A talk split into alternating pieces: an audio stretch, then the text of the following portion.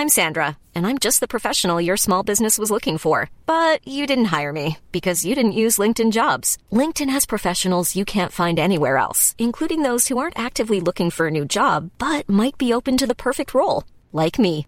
In a given month, over 70% of LinkedIn users don't visit other leading job sites. So if you're not looking on LinkedIn, you'll miss out on great candidates like Sandra. Start hiring professionals like a professional. Post your free job on linkedin.com/people today. Quem é a Jezabel de Apocalipse 2? Comentário de Mari Persona.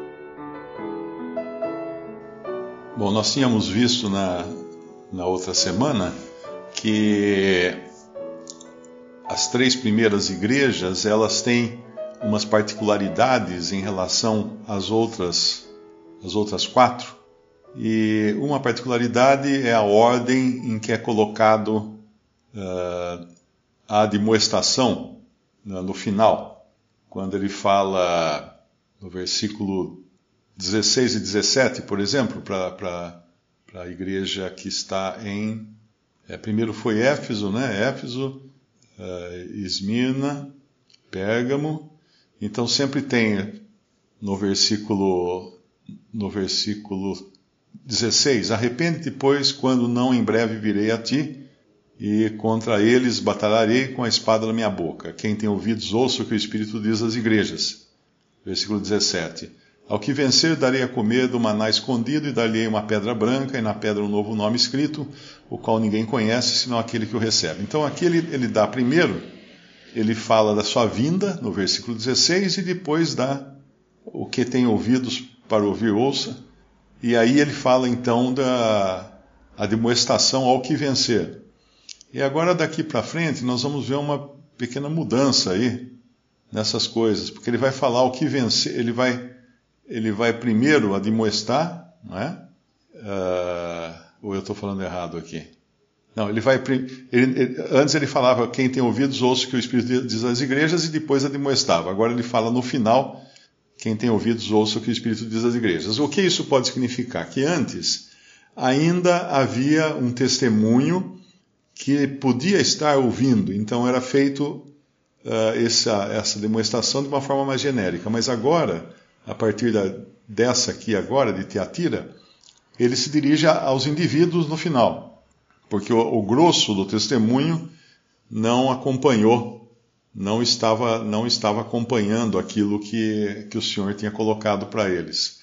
E nesse caso aqui de Tiatira, uh, especificamente, ele tem, ele tem os olhos como chama de fogo, porque ele perscruta tudo, né? nada escapa aos olhos dele, e os pés semelhantes a latão reluzente, porque ele está pronto para julgar, pisar. O latão reluzente nos pés nos fala de juízo. Agora, o interessante aqui de Tiatira é que ela tem obras, ela tem amor e ela tem serviço, ela, ela tem fé, ela tem paciência. E as últimas obras são mais que as primeiras. Então, existe uma. Existe sim uma, uma, uma obra, existe, existe uma. Uh, e isso, isso tem muito a ver também com o que representa essa igreja, que representa o testemunho. Nós, nós vimos na outra vez que nós conversamos sobre isso, nós vimos as diferentes igrejas aqui como sendo representativas de, diferentes épocas do testemunho cristão na Terra. As três primeiras não, não existem mais, desapareceram, e o Senhor não fala da sua vinda nas três primeiras. Mas agora ele fala da sua vinda nessas próximas.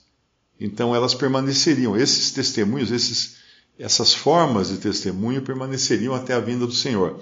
Então, muito provavelmente, Tiatira signifique o testemunho do, do catolicismo romano, que das, um dos seus pontos positivos, e o Senhor nunca deixa de reconhecer ah, aquilo que há de positivo, né? Ele ainda bem que ele faz isso conosco também nós podemos pensar que às vezes, por uma besteira que a gente faz, tudo mais é perdido, mas o Senhor está sempre pronto para reconhecer ah, aqueles pontos em que nós o honramos. Isso é um grande consolo para nós, porque aqui nós vemos Tiatira numa situação tão, decadente, tão degradada, e ainda assim o Senhor tem algo para falar de bem, né? e as de obras. Ele conhece as obras, ele conhece o amor, ele conhece o serviço, conhece a fé, a paciência, que as últimas obras são mais do que as primeiras. Ele sabe tudo isso. E se nós analisarmos o testemunho cristão que é representado aqui e representaria né, a, o catolicismo romano, eh, de fato, o catolicismo romano sempre foi muito zeloso de, de boas obras. Nós sabemos que hoje grande parte das cidades brasileiras tem uma santa casa, uma santa casa de misericórdia. O que são as santa ca santas casas? São hospitais formados por freiras ou por padres, por ordens, ordens religiosas do catolicismo romano. Eh, tem umas que são muito antigas, tem umas que são do tempo da colonização do Brasil. Alguns hospitais aqui no Brasil foram criados por freiras que começaram a abrigar os índios doentes, os, o, o povo doente em, em suas casas. Alô? Em suas casas. E, e com isso, sempre houve essa característica muito grande do catolicismo romano de obras. E o Senhor não nega isso. É importante a gente ver essas coisas, porque existe uma tendência muito grande dentro do protestantismo de achar que catolicismo não, não seja um testemunho de Deus na terra. Mas é, tem, tem cristãos salvos, tem muitos salvos dentro do sistema católico romano. E tem muitas obras, uma, algo que você não encontra no protestantismo. O protestantismo perdeu feio para esse lado do catolicismo romano, e quem vê isso é o próprio Senhor. Não sou eu que estou dizendo, mas é o próprio Senhor, que conhece as obras, o amor, o serviço, a fé, a paciência e as últimas obras mais que as primeiras.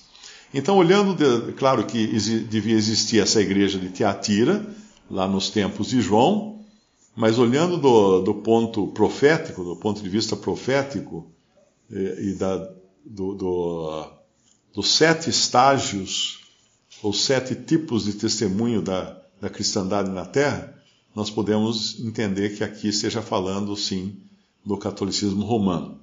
Mas ainda, ainda dentro desse catolicismo romano, como aconteceu no catolicismo romano, melhor dizendo, nós vemos aqui em, em Tiatira que existe um elemento estranho.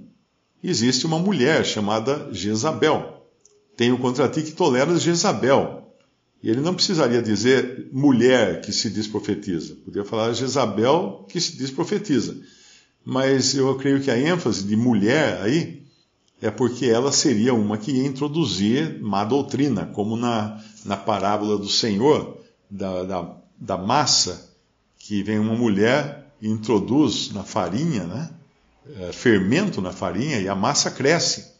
Essa massa, essa, essa parábola da massa que está capítulo 13 de Mateus, a cristandade professa costuma interpretar como sendo uma coisa benigna. Olha, vejam só, a massa do evangelho está crescendo, indo por todo o mundo e blá blá blá. Mas não, toda, em toda a Bíblia, eh, fermento é figura de pecado.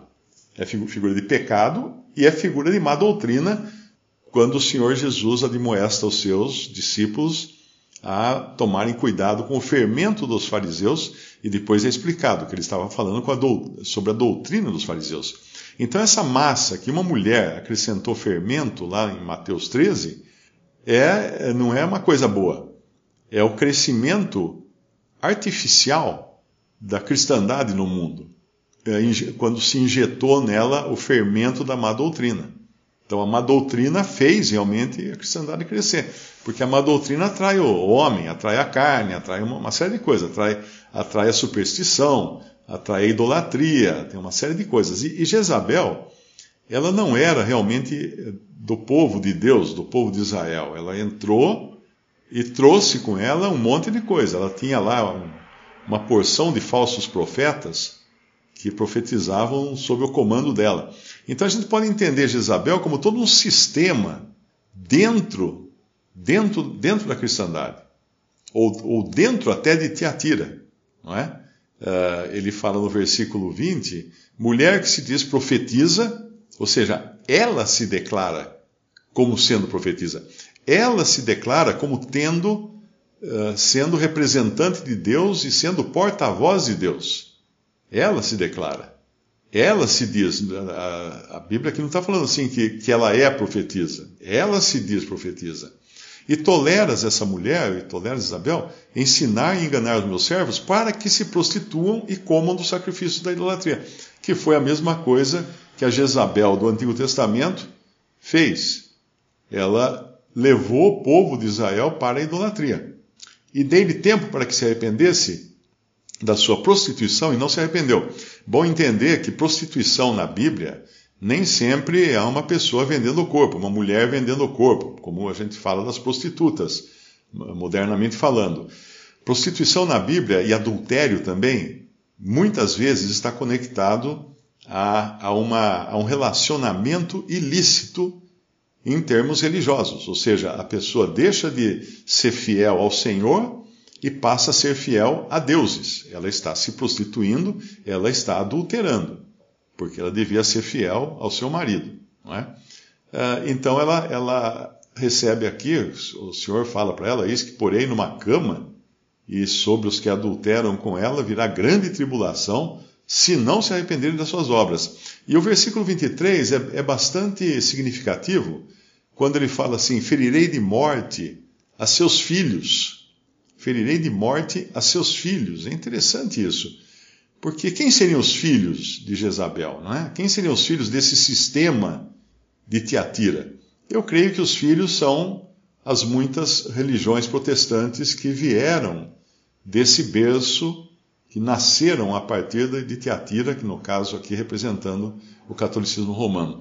Então, da mesma forma que elas começaram bem, né, o protestantismo, vamos dizer assim, resgatou a verdade da, justificação pela fé, mas logo entrou morte nas, nos, nas suas fileiras, quando o protestantismo se associou aos príncipes deste mundo e acabou fazendo o mesmo jogo que fazia o catolicismo romano. Então há uma sentença de morte também aos filhos, não só a Tiatira, e aqui a Jezabel dentro dela, mas também aos seus filhos porque ela é ela, ela ensina, ensina quando não deveria ensinar, né? Tanto é que o catolicismo romano tem isso, né? É, eles sempre falam assim, a igreja ensina tal, tal, tal, tal coisa. E nós sabemos que a igreja nunca ensina nada, a igreja aprende. Não é papel da igreja ensinar, a igreja aprende. É, quem ensina são os dons de Cristo que são foram dados por Cristo, são pessoas que Cristo deu, né? Para serem dons, na verdade não é nem terem dons, é para serem dons. E Cristo deu uns para apóstolos, e outros para profetas, outros para evangelistas, etc. E esses ensinam. A igreja aprende o que esses ensinam. Então é um erro muito grande, principalmente vem do catolicismo romano, mas também as igrejas protestantes, evangélicas, acabaram assimilando esse erro e também falam dos ensinos da igreja, né? Ah, a minha igreja ensina que tal coisa assim. Não. A igreja aprende, a igreja são pessoas congregadas para aprender da palavra de Deus através dos dons que Cristo deu à igreja.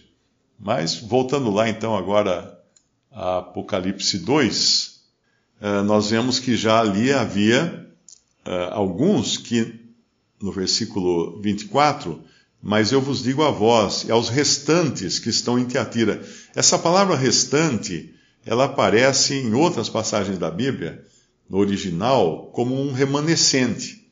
Então Deus sempre tem um restante ou um remanescente. Em todas as épocas ele sempre teve um remanescente. Então ao remanescente que está em Teatira e a todos quantos não têm essa doutrina e não, conhe não conheceram, como dizem, as profundezas de Satanás, que outra carga vos não porei. Que doutrina é essa? Aqui, Jezabel, mulher que se diz profetiza, ensinava e enganava os servos para que se prostituíssem e comessem do sacrifício da idolatria. Então, é, como ela, como ela fazia isso? através de engano. Como que é o engano? O engano é uma pessoa que diz que aquilo não é idolatria. Olha, você pode fazer isso, não é idolatria. Não é idolatria, isso é engano porque não, não seria. Uh, ela fala: Ó, eu vou, vou, vou, criar uns ídolos aqui para vocês, vocês vão ser idólatras a partir de hoje. Não, não é. A idolatria ela entra de outra maneira. A idolatria sempre entra fantasiada de adoração ao Deus, ao Deus verdadeiro. Ainda que seja por tabela, né, através de, de representações, mas é o que ela fez, ela fez com engano. E hoje muitos são enganados também por doutrinas estranhas.